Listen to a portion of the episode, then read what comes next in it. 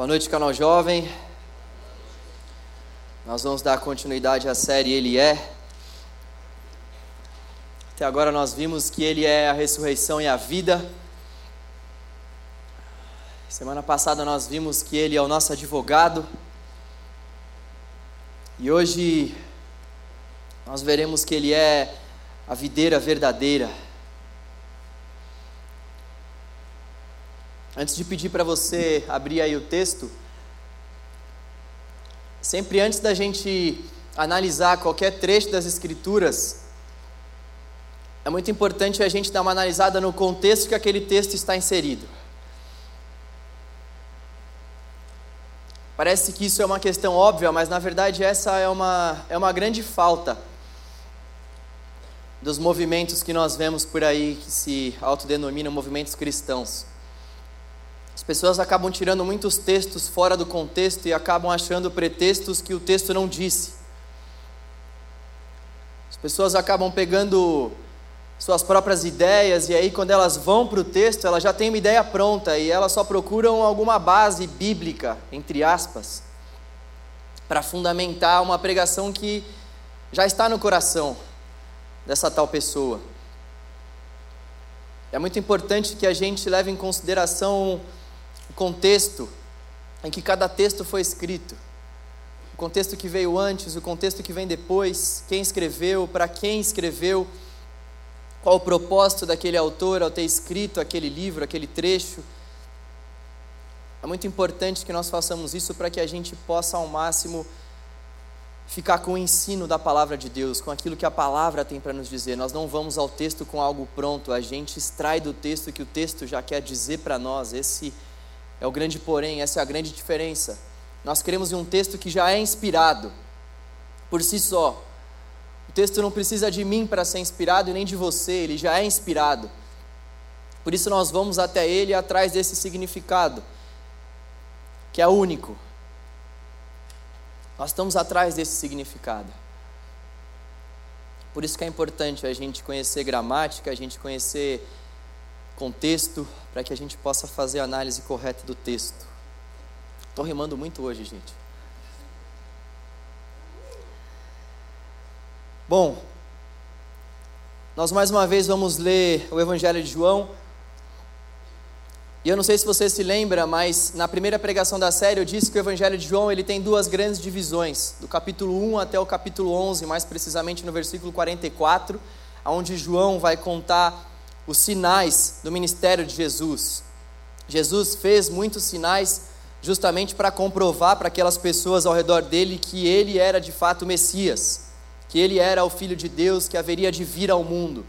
Então, dos capítulos 1 até o capítulo 11, no versículo 44, o Evangelho de João é dedicado a nos mostrar esses sinais. Depois, João vai dedicar a sua escrita para nos mostrar a fase final da vida de Jesus nessa terra, a semana da paixão, a condenação, a prisão, a crucificação, a morte e a ressurreição de Jesus. Então, por volta do capítulo 12, João começa a predizer a morte de Jesus, João começa a anunciar a morte de Jesus. Jesus inicia a sua fala aos seus discípulos e ele, ele introduz na sua fala aquilo que vai acontecer com a sua própria vida, algo que ele não tinha feito antes ainda. Então, dos, dos capítulos 1 até o capítulo 11, nós temos os sinais do ministério de Jesus. A partir do capítulo 11, versículo 44, mais precisamente ali o capítulo 12, Jesus vai falar pela primeira vez sobre a sua morte para os seus discípulos. capítulo 13 então começa e Jesus, mais uma vez, vai prever que algumas coisas vão acontecer. Jesus prevê que Pedro vai traí-lo, ou melhor, negá-lo, e Jesus prevê que Judas vai traí-lo. Depois disso, obviamente, aqueles discípulos ficam atordoados. Vale lembrar que eles estavam numa santa ceia, eles estavam com Jesus na ceia da Páscoa. Eles estavam reunidos e Jesus então diz que Judas vai traí-lo. E Jesus começa o capítulo 14, nessa ceia. Isso é muito importante a gente trazer à nossa mente. O capítulo que nós iremos ler, ele acontece durante essa ceia. Jesus está ceando com seus discípulos, é a última ceia de Jesus antes da sua morte. E ele começa a falar uma série de coisas para os seus discípulos. E no capítulo 14, diante daquela grande novidade de que Judas ia traí-los, Jesus começa a amenizar a situação, ele começa a acalmar os seus discípulos, porque aquele jantar estava sendo bastante tenso para eles. Eles estavam com Jesus até então, então eles ficaram sabendo um pouco antes, pouco antes do jantar que Jesus iria morrer, e no jantar eles ficaram sabendo que Judas iria traí-lo.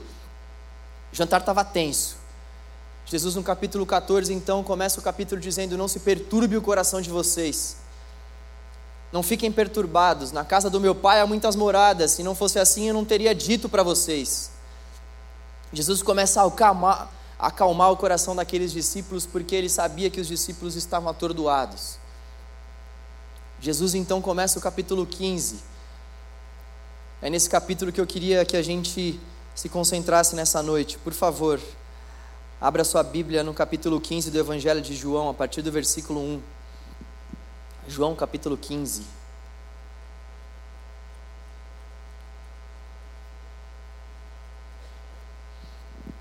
João, capítulo 15.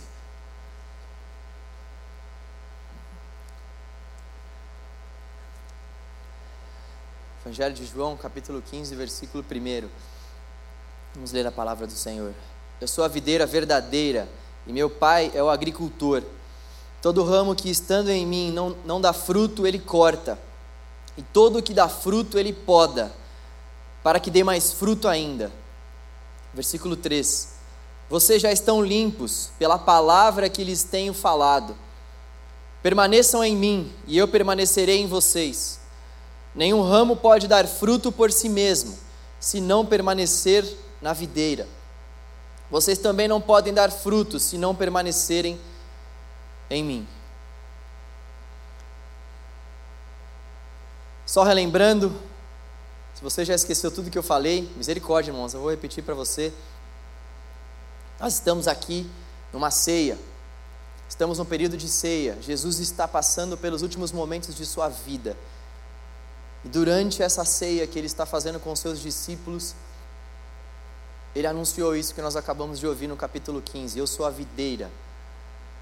Há muitos pontos interessantes, há muitos pontos importantes que nós podemos, nós podemos destacar nesse texto. Eu queria destacar quatro pontos nessa noite. O primeiro ponto que nós podemos destacar é que Jesus é a videira verdadeira e o seu pai é o agricultor. Versículo 1 vai nos mostrar isso. Jesus é a videira verdadeira e o seu pai é o agricultor. Videira, para quem não sabe, é a planta que dá o fruto da uva. Videira, vinho. João é conhecimento, irmãos.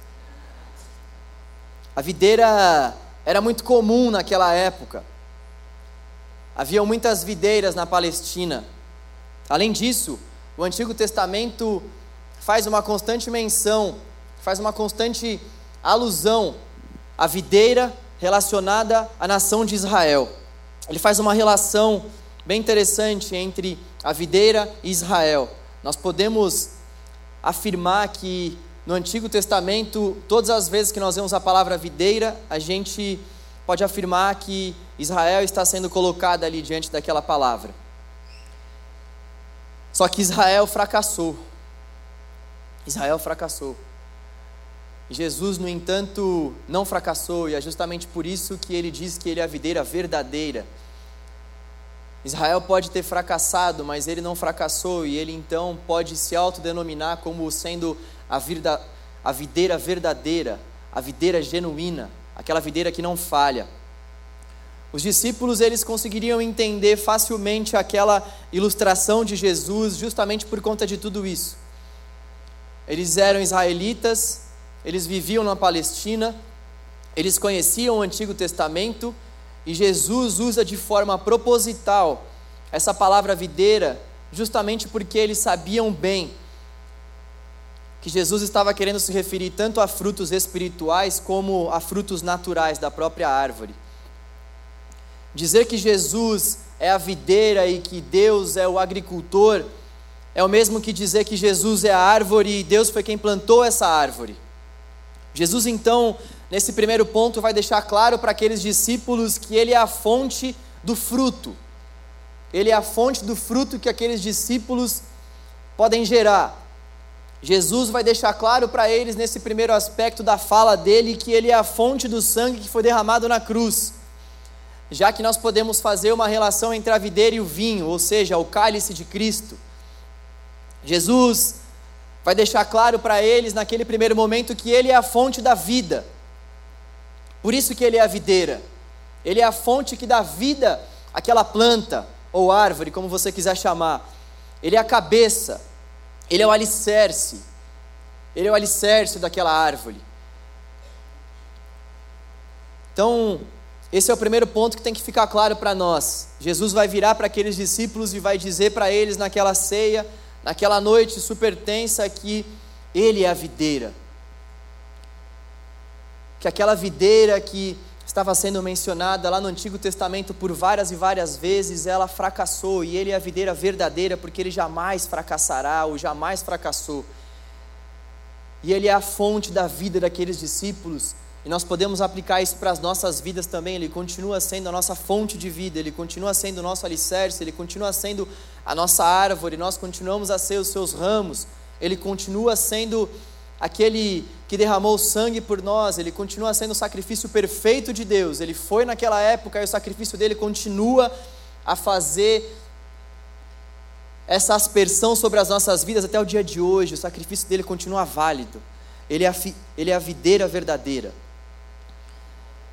O segundo ponto que aparece nesse texto é que o agricultor ele tem uma função dupla.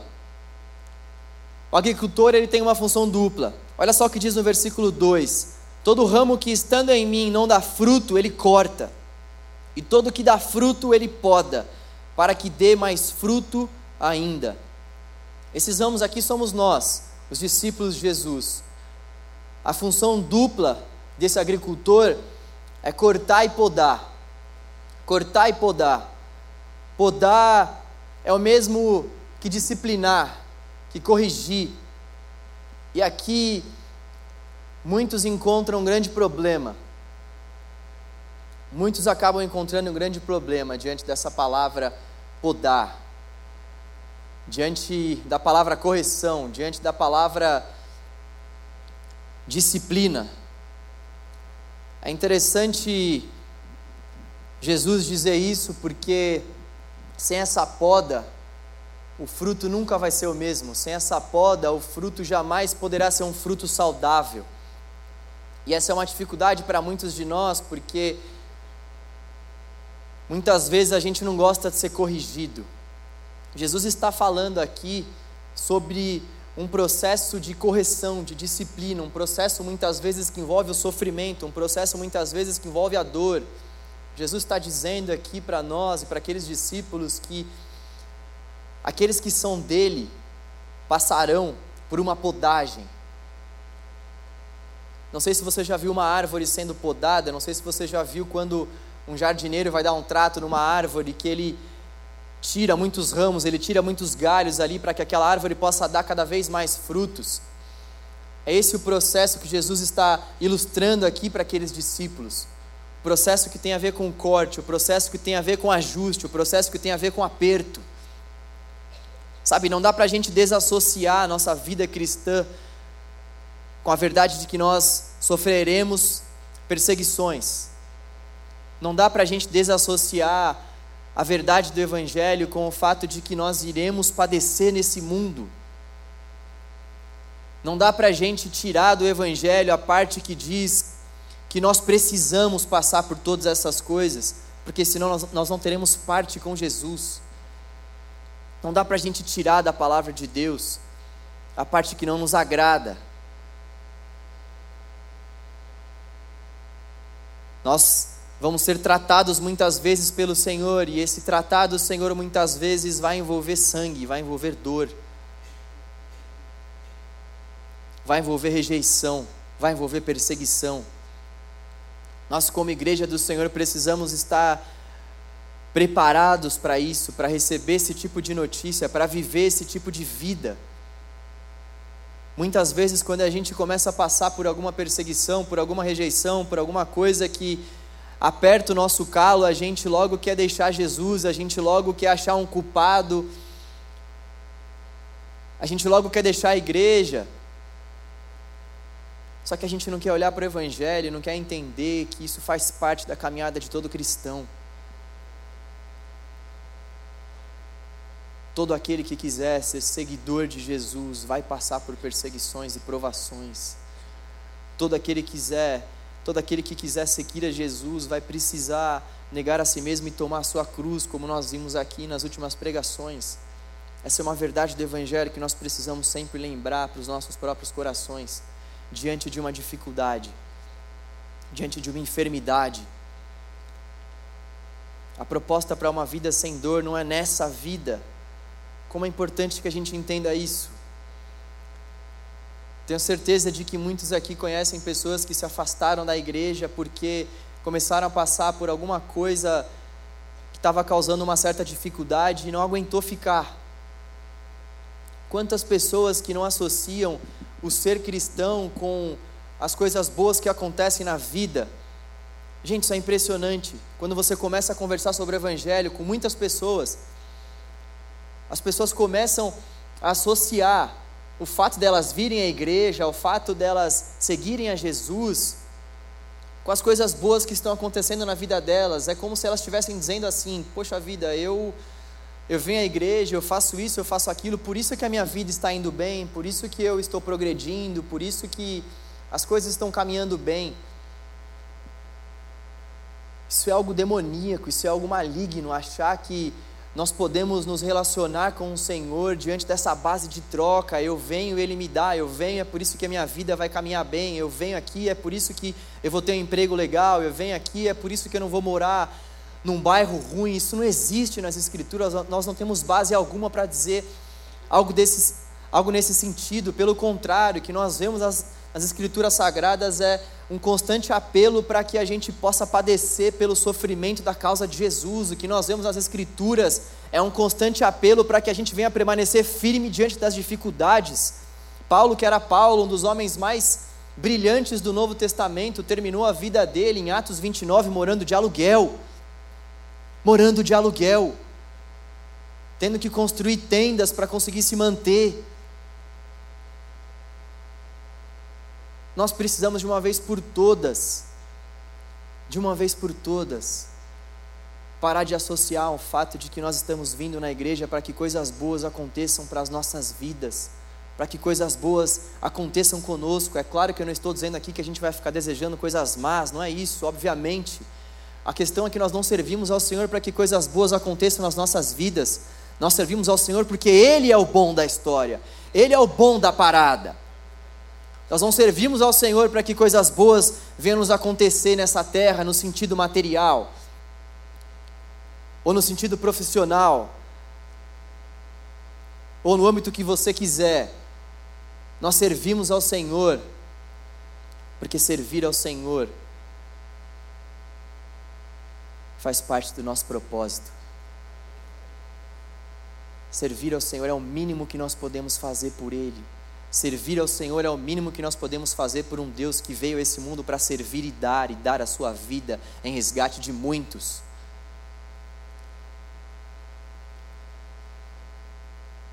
Como exigir coroas desse rei,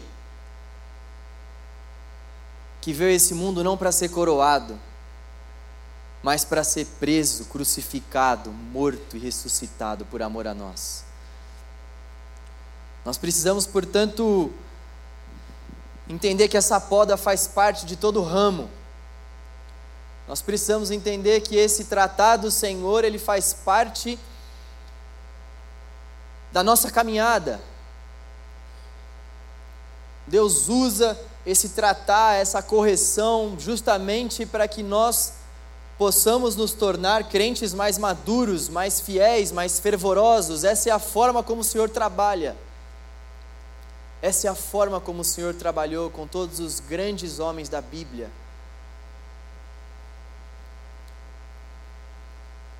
Mas o agricultor também tem a função de cortar e não somente podar. Lembremos que estamos diante da, tra da traição de Judas. Babei. Lembremos que estamos diante da traição de Judas. E Jesus fala isso exatamente depois de Judas ter deixado a mesa.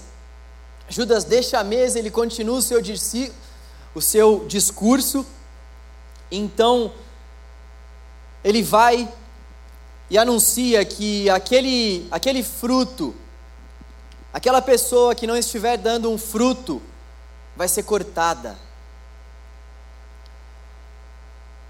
Texto não está falando sobre perca de salvação, o texto não está falando que nós somos salvos por meio, por meio das nossas obras, como se nós tivéssemos que fazer obras para que nós não pudéssemos ser cortados pelo Senhor. O texto não está falando disso. O texto está falando que aquilo que se espera de alguém que foi salvo por Cristo, a consequência de alguém que foi salvo por Cristo, são as obras. Há uma grande diferença em nós dizermos que as obras elas são salvíficas e nós dizermos que a consequência de alguém que teve um encontro com Jesus é a fé que é acompanhada pelas obras. Você consegue fazer essa diferenciação? Uma coisa é nós dizermos, eu sou salvo por meio das obras, eu sou salvo porque eu venho aqui todo sábado, eu sou salvo porque eu faço parte de algum ministério. Isso é uma anátema diante do Evangelho. A outra coisa é nós dizermos que, se nós somos alcançados pelo Jesus Cristo, se nós somos alcançados pelo Cristo, nós não temos como não entregar diante dele as nossas obras, uma fé que é pautada pelas obras. Nós não fazemos obras porque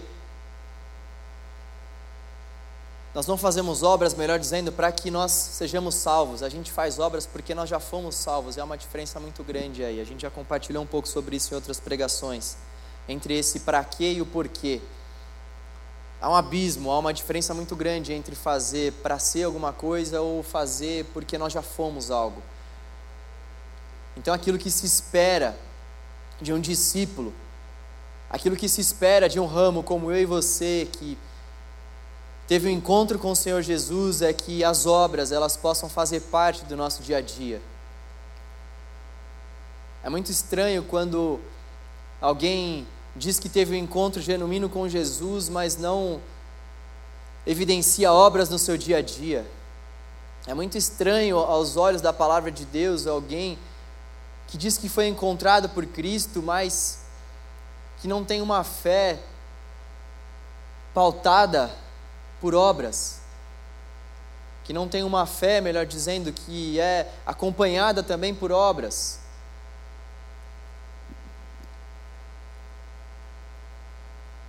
Nesse caso, então, aquilo que se espera de alguém que está em Cristo é que essa pessoa dê frutos. A gente pode dizer que frutos são obras, mas a gente pode também dizer, e principalmente que nesse versículo, dado que Judas o ponto falho de Judas foi o seu coração, o seu coração deturpado, o seu coração avarento, o seu coração ganancioso. Dado isso, um dos principais significados para fruto diante desse contexto tem a ver com o nosso coração. O fruto tem a ver com o nosso coração. Tem a ver com as obras, mas também tem a ver com o nosso coração. E se tem a ver com o nosso coração, a gente a gente precisa tomar emprestado as palavras de Paulo, as palavras que Paulo escreveu aos Gálatas no capítulo 5, onde ele menciona quais são,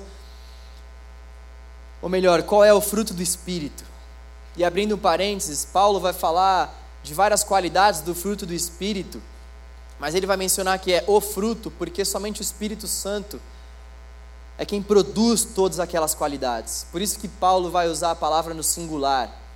E é por isso que quando ele vai dizer das obras da carne, ele vai usar a palavra no plural, porque as obras da carne são feitas por nós, uma a uma. Por isso que ele usa o plural. Agora é somente um espírito que vai gerar, que vai fazer todas aquelas qualidades. E quais são essas qualidades afinal? Amor, alegria, paz, paciência, amabilidade, bondade, fidelidade, mansidão e domínio próprio. Então, nós estamos no ponto que diz que o agricultor tem uma função dupla: ele poda, ele corrige, ele exorta e ele também corta. Ele corta porque não há como estar em Jesus e não dar frutos, não há como estar em Jesus e não evidenciar essa fé em Jesus por meio de frutos. Frutos são tanto obras, tanto obras, quanto também isso que a gente vê lá em Gálatas, ou seja, as qualidades desse fruto. Então, Jesus está dizendo para os seus discípulos que quem não tiver amor, quem não tiver alegria, quem não tiver paz, quem não tiver paciência, quem não tiver amabilidade, bondade, fidelidade, mansidão e domínio próprio, e quem não evidenciar tudo isso juntamente com as obras, será cortado. Há uma diferença muito grande entre fruto e serviço. Nós não podemos confundir essas duas coisas, fruto e serviço. Nós não podemos confundir o fato de nós fazermos muitas coisas na igreja com o fato de que nós estamos fazendo essas coisas com amor, com alegria, com paz, com paciência, com bondade, amabilidade e domínio próprio. As duas coisas elas andam juntas. As qualidades do espírito andam junto com as obras. Obra nós vimos aqui, obra é a gente dar um pão para um morador de rua, obra é a gente fazer parte de algum ministério. Essas são as obras. Agora, isso precisa estar conciliado, grudado com amor, com amabilidade, com a paz, com a paciência, com o domínio próprio, com a perseverança. Essas duas coisas não podem andar desalinhadas. Há muita gente que acha que simplesmente pelo fato de fazer alguma coisa na igreja, está conquistando a aprovação do Senhor. Judas foi um desse. Repare que o texto diz: aquele que está em mim, mas não dá fruto. É possível estar nele e não dar fruto, temporariamente. É possível temporariamente estar nele e não dar fruto.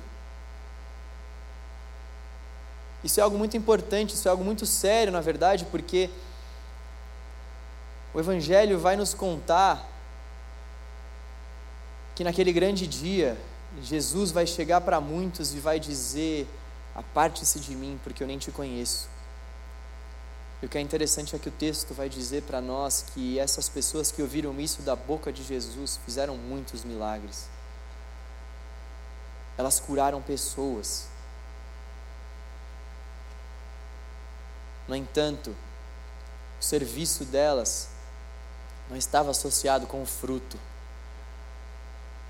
O serviço delas não estava associado às qualidades do fruto do Espírito Santo. E fazer por fazer para Jesus não vira, não cola. Fazer sem amor, na verdade, não é nem para. Lógico, o fato fato de Jesus estar na jogada faz toda a diferença. Agora, cá entre nós, fazer por fazer sem amor, nem para nós tem alguma validade. Fazer por fazer sem ter paz, acaba se tornando uma prisão. Fazer por fazer sem satisfação, fazer por fazer, e o fruto dessa ação não ser a tranquilidade, será que vale mesmo a pena? Diante desse texto, a gente também pode aplicar isso para as nossas relações aqui dentro da igreja. Gente, é de se contestar o fruto de alguém que não consegue viver em comunhão com seu próprio irmão. ou com a sua própria irmã. É de se contestar o fruto de alguém que não consegue amar a própria pessoa pela qual Cristo morreu e senta do lado no banco da igreja. Poxa, nós somos uma família. Quem nos une é o sangue de Jesus. E a partir do momento que o sangue de Jesus nos une, nosso fruto precisa ser diferente. Há tantas pessoas que deixam a igreja por conta de pessoas que têm frutos dignos de um corte. A gente precisa de uma vez por todas mostrar para as pessoas que estão aí fora, para as pessoas que, que nos visitam, que algo diferente mesmo em nós, em nossa forma de tratarmos uns aos outros, que por mais que a gente tenha as nossas diferenças, a gente resolve as nossas diferenças quando a gente olha para a cruz do Calvário e vê Jesus se entregando por nós e morrendo pelos nossos pecados. Isso nos deixa no mesmo nível. Isso faz com que todos nós venhamos estar diante da mesma linha Deus é o cabeça e todos nós estamos na mesma posição. Se nós estamos na mesma posição e essa posição é a posição de pecadores, nós precisamos começar a dar frutos diferentes uns para com os outros e para com o Senhor nesse lugar.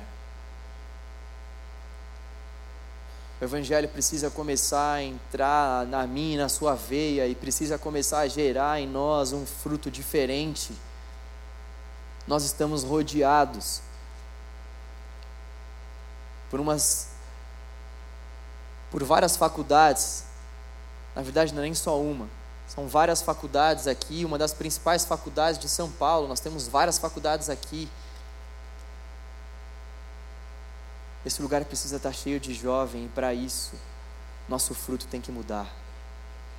Esse lugar precisa estar cheio de jovem que está se perdendo por aí achando que a melhor forma de viver a sua vida é se entregando para pornografia, para droga, para bebida, para coisas sem sentido, coisas que não vão passar dessa terra. Esses jovens, eles precisam estar aqui conosco, eles precisam ver que o nosso fruto é um fruto digno de ser podado para que venha crescer cada vez mais, não um fruto digno de ser cortado pelo Senhor. Terceiro ponto importante é que a palavra de Jesus nos torna limpos. A palavra de Jesus nos torna limpos. Versículo 3 ele vai dizer: Vocês já estão limpos pela palavra que lhes tenho falado. Jesus já tinha passado um grande tempo com eles, ensinando-os, falando muitas coisas, endireitando a vida daqueles caras difíceis. Eles já estavam limpos por conta dessa palavra que Jesus estava falando com eles por volta de três anos aproximadamente. Eles estavam bebendo desse ensino, dessa doutrina de Jesus ao longo dos, dos últimos anos. A palavra de Jesus, ou seja, o ensino de Jesus, incluindo quem ele é e o que ele faz, torna os seguidores de Jesus limpos. O cristão que não lê a Bíblia é tão contraditório quanto, quanto um padeiro que não faz pão. Um cristão que não lê a Bíblia é tão contraditório quanto um garçom que não gosta de servir.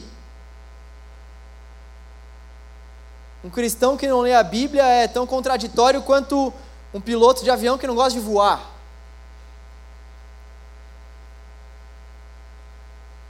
E aqui nesse ponto que é interessante a gente se atentar é para a palavra do Senhor. Sabe, nós temos o documento antigo mais confiável da história em nossas mãos. A Bíblia é o documento antigo mais confiável da história. Você pode falar isso na sua faculdade, no seu trabalho, para quem fica te perturbando com segurança. não há nenhum outro documento antigo. Quando eu digo antigo, eu digo do mundo antigo, mais confiável do que as escrituras sagradas. Número um, por conta do número de manuscritos que a Bíblia tem. Número dois, por conta da data desses manuscritos, isso é algo muito importante para a ciência. Uma coisa é você ter um manuscrito de 1900, a outra coisa é você ter um manuscrito de 800 antes de Cristo. É isso que nós temos com as descobertas dos manuscritos do Mar Morto, só para você ter uma ideia. Para para pensar em qualquer documento antigo, você pode ter a certeza que não vai nem chegar aos pés do número de manuscritos que tem a Bíblia e dessa data. Mas como o foco da nossa pregação não é esse, mas é interessante a gente saber disso, porque muitas vezes a gente acaba sendo confrontado em relação às Escrituras e acaba até ficando quieto, mas nós temos o livro mais confiável da história em nossas mãos. E ele não somente é o livro mais confiável da história, como é o livro que tem poder para limpar os nossos corações. A Bíblia tem poder para limpar os nossos corações. Há tanta sujeira nos nossos corações. Há tantas coisas que precisam ser limpas. A gente muitas vezes se queixa de tanta tanta coisa que poderia ser limpada pela escritura sagrada, no entanto, a gente muitas vezes não consegue dedicar um tempo à leitura da palavra.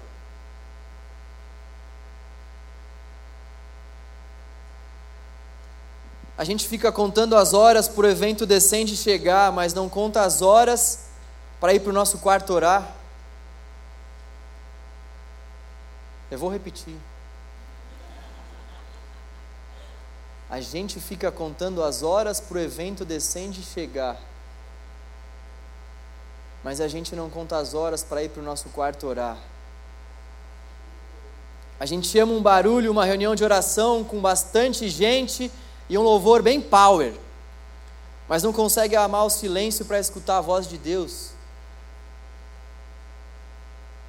A nossa geração ama a bagunça, ama a farra.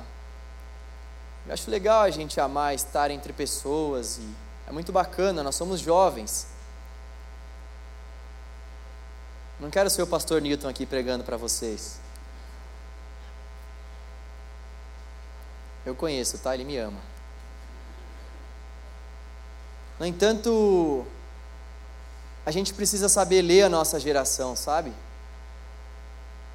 A nossa geração muitas vezes ela vai aonde está a multidão e nem sempre a multidão ela é sábia, pelo contrário. Muitas vezes a multidão é burra, é cabeçuda. A multidão crucificou o nosso Salvador. A multidão a multidão disse: crucifica. Jesus se entregou porque ele quis. Mas se aquela multidão tivesse condições de pregar um prego na mão de Jesus e o outro no pé dele, era teria feito isso. Com certeza eles não teriam deixado isso somente para os romanos, eles fariam isso também. A multidão muitas vezes é burra. A multidão muitas vezes não expressa a vontade do Senhor, a multidão muitas vezes ela não vai revelar aquilo que Deus quer que a gente faça. Nós não podemos deixar com que esses eventos e reuniões e, e saídas substituam o nosso tempo no secreto com o nosso Deus é totalmente contraditório a gente gostar bastante de ir nesse tipo de evento, nesse tipo de reunião e de estar com várias pessoas e não gostar de estar somente com o Senhor. E esse somente com o Senhor é tudo. Como pode o nosso coração desejar estar com 25 mil pessoas, 50 mil pessoas, 100 mil pessoas que seja, e não deseja, e não pulsa e não conta as horas para estar com o nosso Senhor e ter um encontro verdadeiro com a palavra que limpa o nosso coração, restaura a nossa alma. e tem poder para penetrar no íntimo, no profundo das nossas feridas e sarar as nossas enfermidades espirituais e sarar e sarar e curar. Quantos aqui já não tiveram experiências com o texto? Quantos aqui, quando estavam lendo as Escrituras, não começaram a se emocionar com aquilo, aquela palavra não entrou no coração e aquilo não te ajudou de uma forma sobrenatural? Sobrenatural porque a gente lê um texto e aplica aquilo para a nossa vida e aquilo traz paz para o nosso coração. Quem explica isso? Só Espírito Santo de Deus. É só o Espírito Santo que consegue explicar isso. É por isso que a, que a Bíblia é um livro diferente de todos. A Bíblia já vem com ajudante, o Espírito Santo de Deus. Livro nenhum vem com ajudante, reunião nenhuma tem esse mesmo poder de nos colocar frente a frente do Senhor e de fazer com que nós tenhamos um encontro genuíno com a palavra de Deus. Deus decidiu se manifestar através de um texto, é muito importante que a gente sempre se lembre disso. Deus tinha tantas formas para se revelar para a humanidade. Você já parou para pensar nisso? Você já parou para pensar nisso? Deus é Deus, Deus poderia ter feito já, há não sei quantos mil anos atrás, um pendrive com a mais alta tecnologia, para durar 15 mil anos. Deus poderia ter se revelado num DVD, num Blu-ray, Deus, Deus, Deus poderia ter se revelado num videogame, para a gente passando as fases e tendo acesso a Ele. Deus poderia ter feito muitas coisas, mas Deus desejou, Deus quis Deus quis se revelar por meio de um texto, isso para a gente é muito importante, porque se Ele quis se revelar por meio de um texto, como que eu não vou ler esse texto, Jesus querido? Se Ele quis se revelar por meio de um texto, como que eu vou desprezar essa vontade, essa revelação dEle? Como que eu vou dispensar o uso da gramática? Como que eu vou dispensar o uso do contexto? Como que eu vou dispensar o uso das ferramentas que eu preciso para entender o texto. Nós precisamos de forma urgente a sermos conhecidos como o povo do texto. O povo do texto, o povo da palavra, o povo que sabe que se passar por alguma dificuldade vai para a palavra em primeiro lugar. O povo que sabe que se passar por alguma aflição vai encontrar na palavra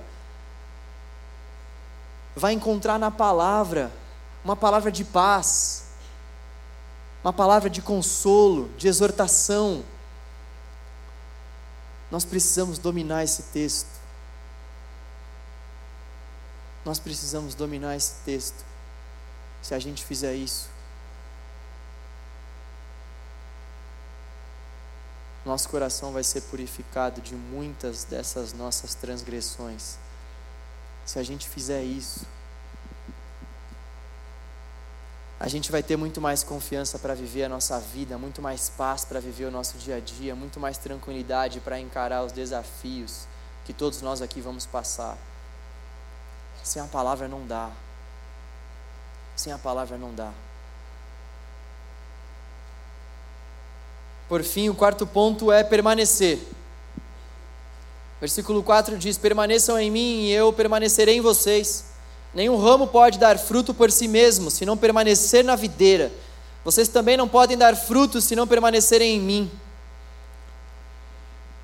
Jesus vai falar aqui da dependência contínua da videira, da constante confiança nela e da persistente assimilação da sua vida. Jesus vai falar aqui sobre persistência, sobre nós permanecermos.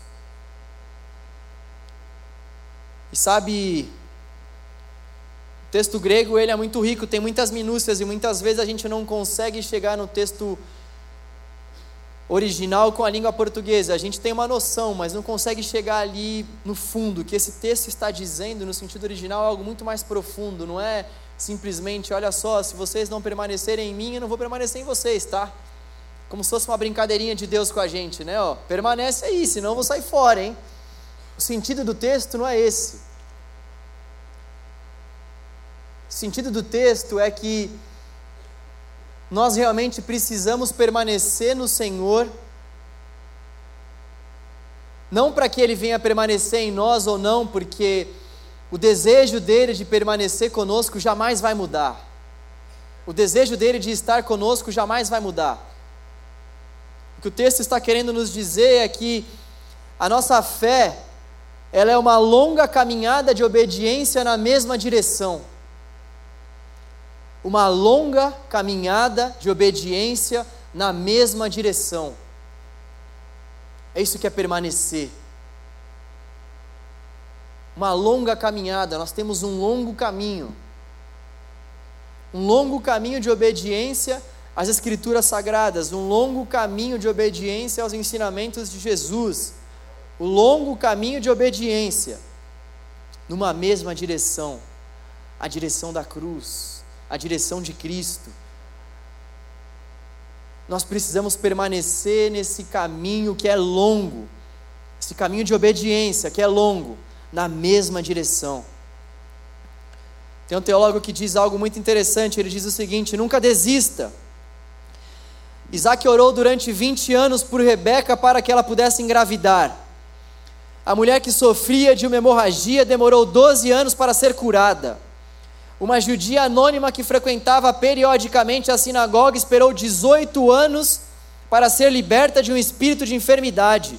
O paralítico do tanque de Betesda aguardou 38 anos para poder andar. Outro paralítico de nascença esperou 40 anos para poder caminhar pela primeira vez. E você e eu, nós vamos desistir? E você e eu, nós vamos permanecer ou vamos desistir? Jesus nos chama para uma caminhada de permanência na presença dEle uma longa caminhada, longa mesmo, longa mesmo, longa caminhada de obediência na mesma direção. A gente não pode deixar com que os ventos dessa vida façam com que a gente não permaneça. Por isso que o nosso alicerce precisa estar nele, para que quando vierem ventos fortes ou tempestades e baterem contra a nossa casa, nosso alicerce seja construído embaixo da rocha, para que essas fortes tempestades e esses fortes ventos não venham derrubar a nossa casa, mas com que ela permaneça intacta, porque ela está sendo alicerçada pelo próprio Cristo ressurreto, nosso Senhor e Salvador. O Evangelho nos convida nessa noite a permanecermos em Jesus, a continuarmos a confiar em Jesus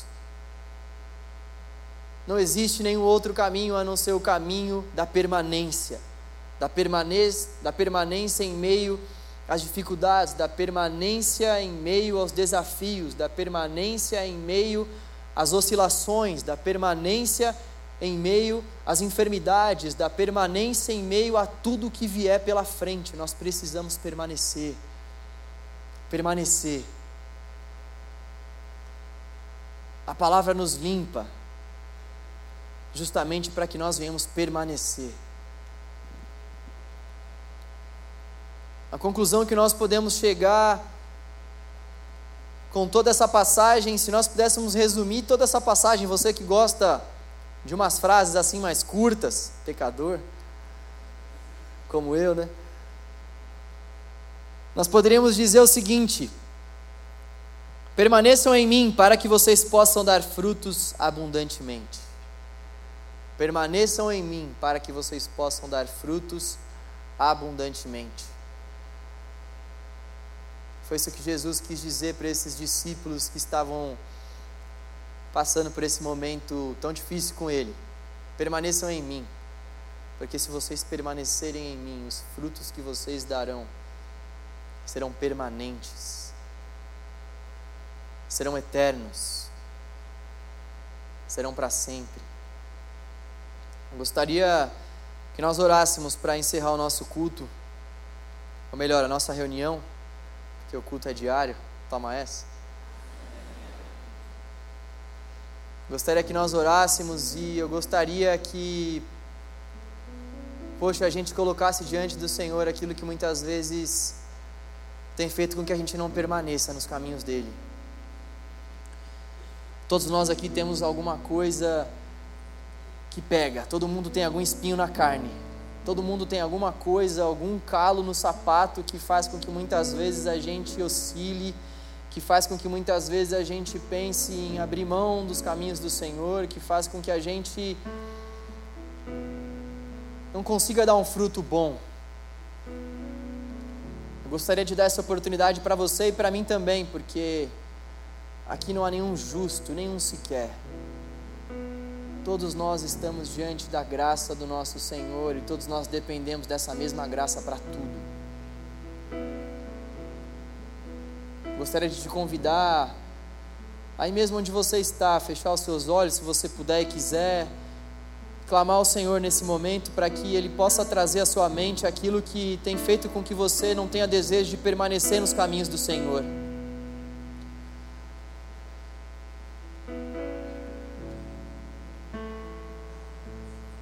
Diante do Senhor aquilo que muitas vezes tem sido um impedimento.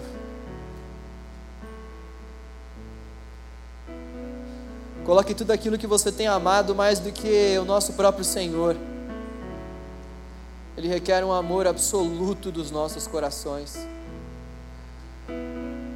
Vamos colocar diante dele a nossa falta, porque nós não temos tratado a palavra dele como nós deveríamos tratar.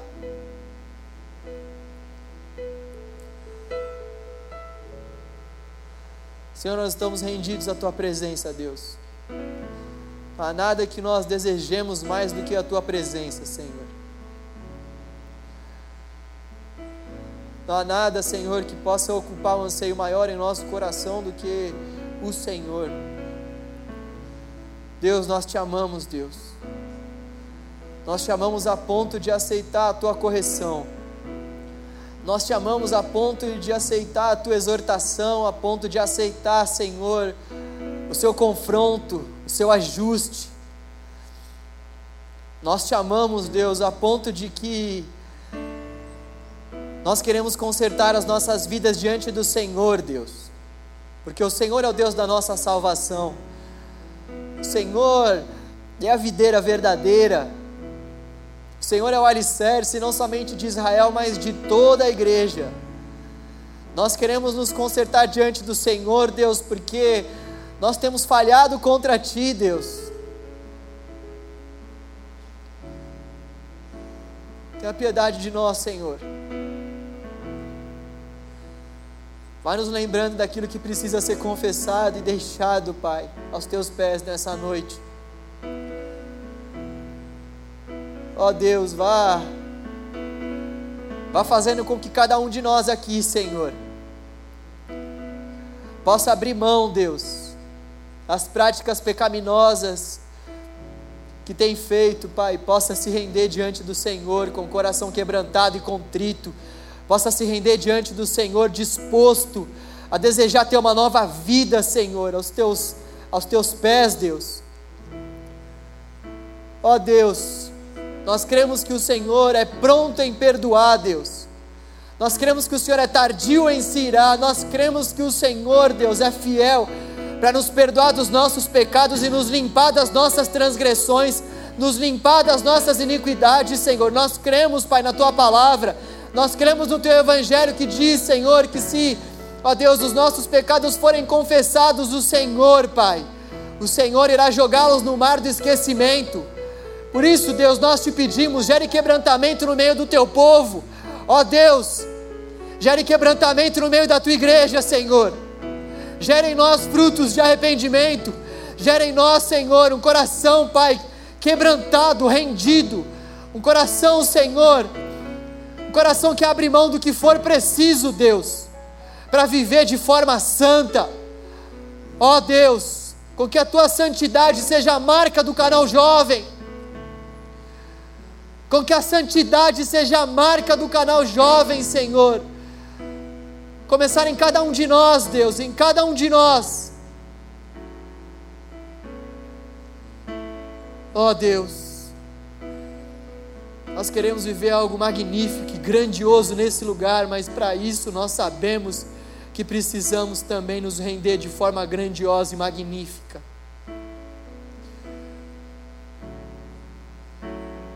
Estamos aqui, Senhor.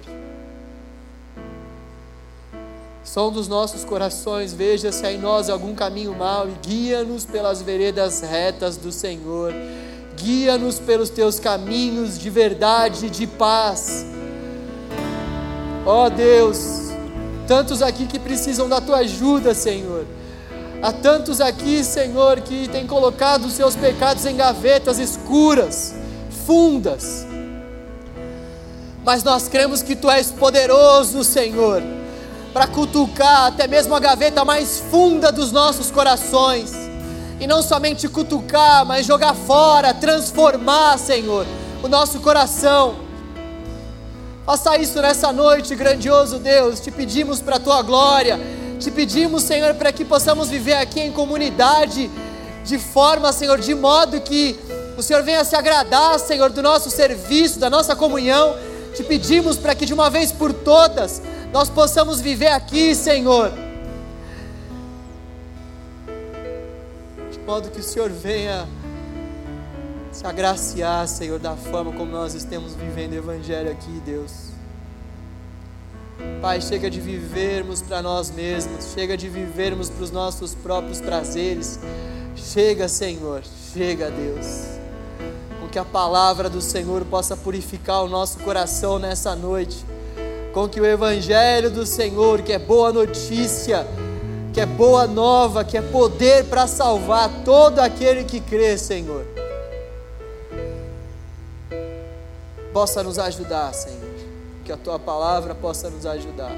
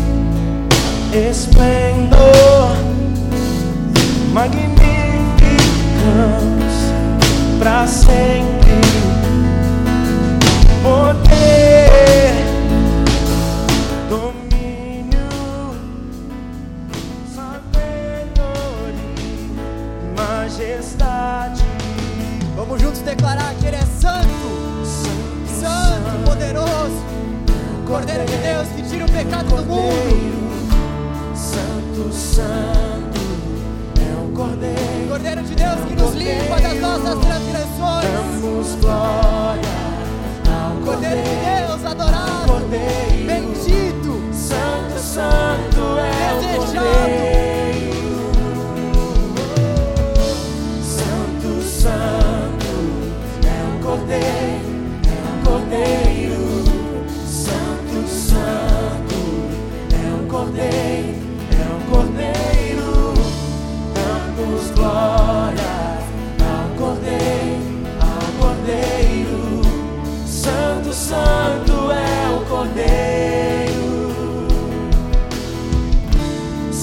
Santo é o Cordeiro.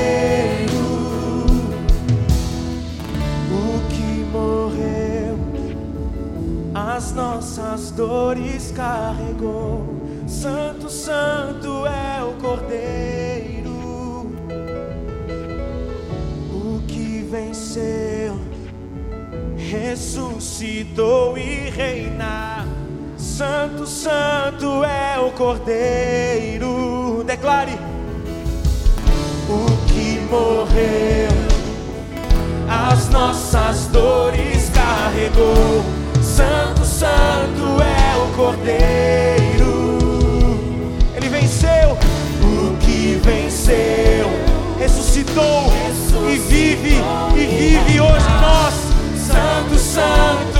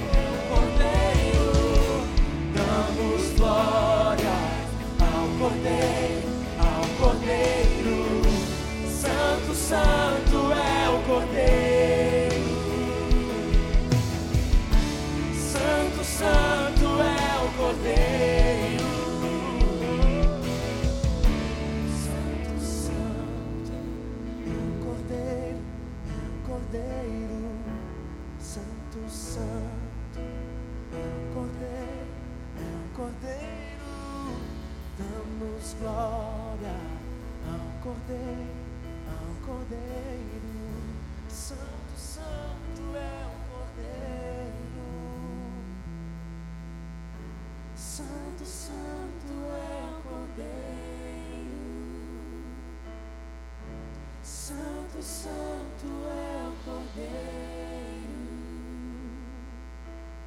Nós ainda temos alguns minutos. Eu gostaria de te convidar a fazer uma oração. Essa próxima canção que nós iremos cantar é uma oração.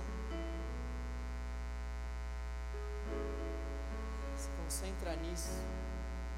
Se concentra nessas palavras você vai dizer.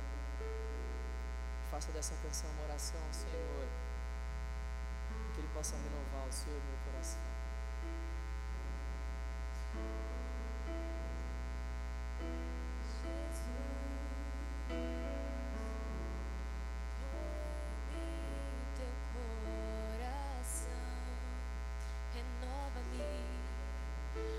Renova, Senhor. Renova o nosso amor, Deus.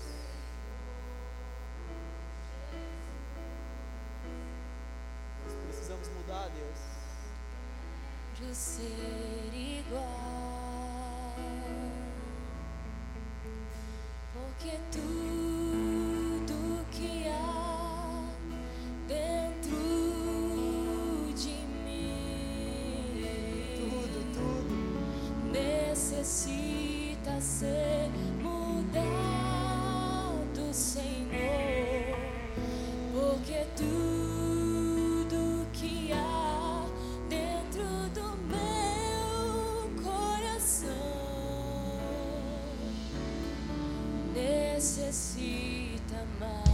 mais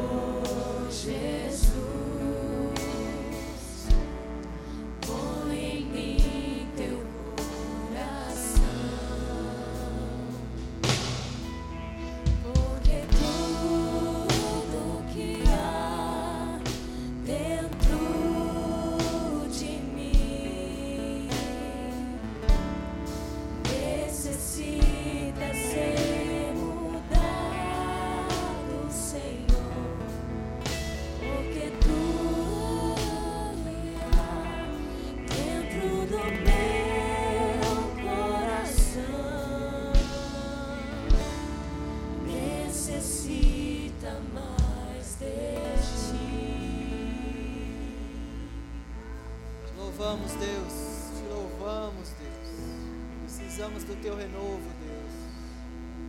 Precisamos do teu renovo.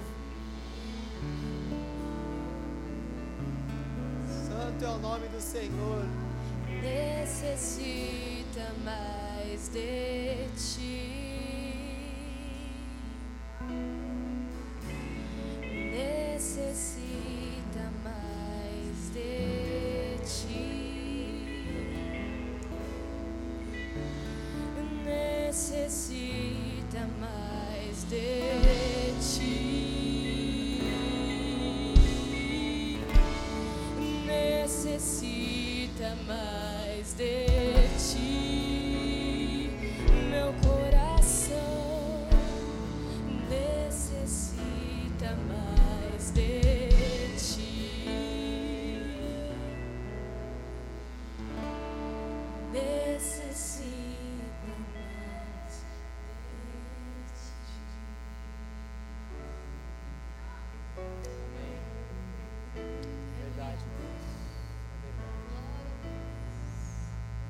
sei que eu vou falar isso pela segunda vez, mas antes de encerrar a nossa reunião,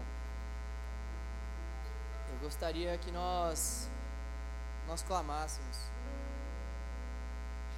pelos enfermos, doentes,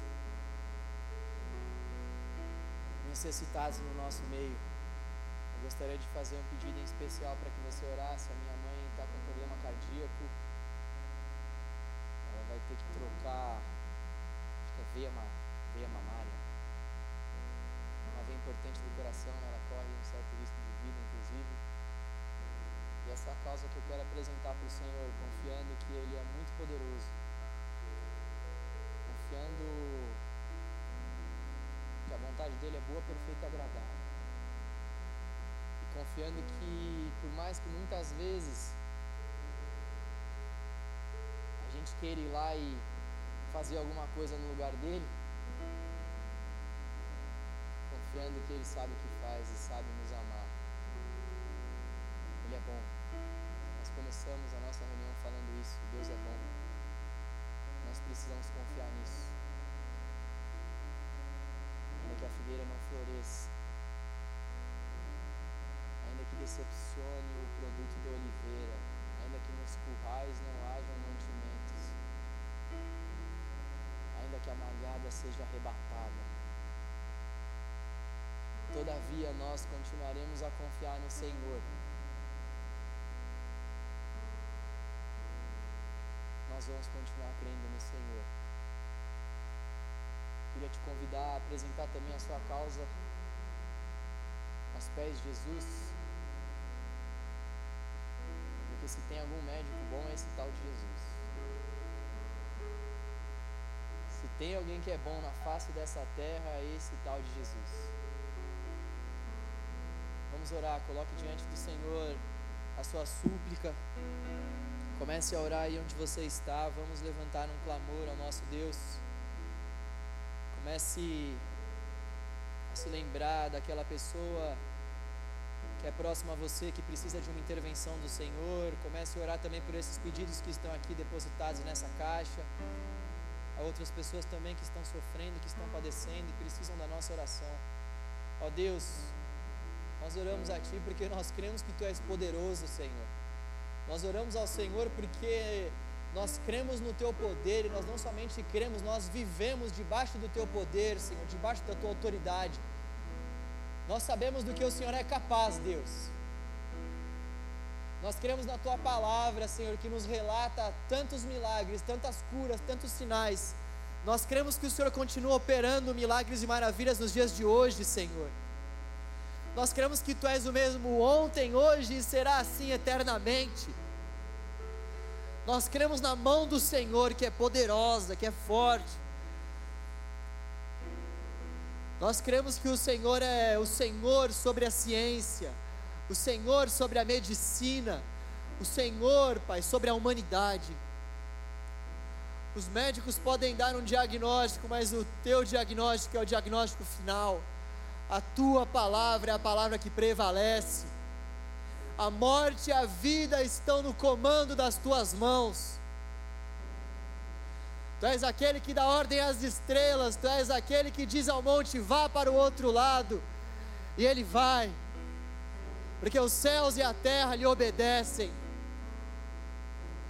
Ó Deus, nós clamamos a Ti, para que o Senhor venha intervir na vida da minha mãe, Deus. Ó Deus, toque, Senhor, naquele coração, capacite essa equipe de médicos, traga paz ao coração dela, renova as esperanças dela, Deus, dê a ela uma nova vida, Senhor. Faça no coração dela, Deus, o maior milagre que o Senhor pode fazer na vida de uma pessoa, que é converter o coração pecador ao Senhor. Converta o coração dela a Ti, Deus. Converta o coração dela a Ti. Converta o coração dessas pessoas, Pai, que nós estamos aqui clamando como igreja, que também não te conhecem ainda, ó Deus. Tenha misericórdia dessas pessoas, Senhor. Tenha piedade, Deus. Intervenha, grandioso Deus. Intervenha, poderoso Deus.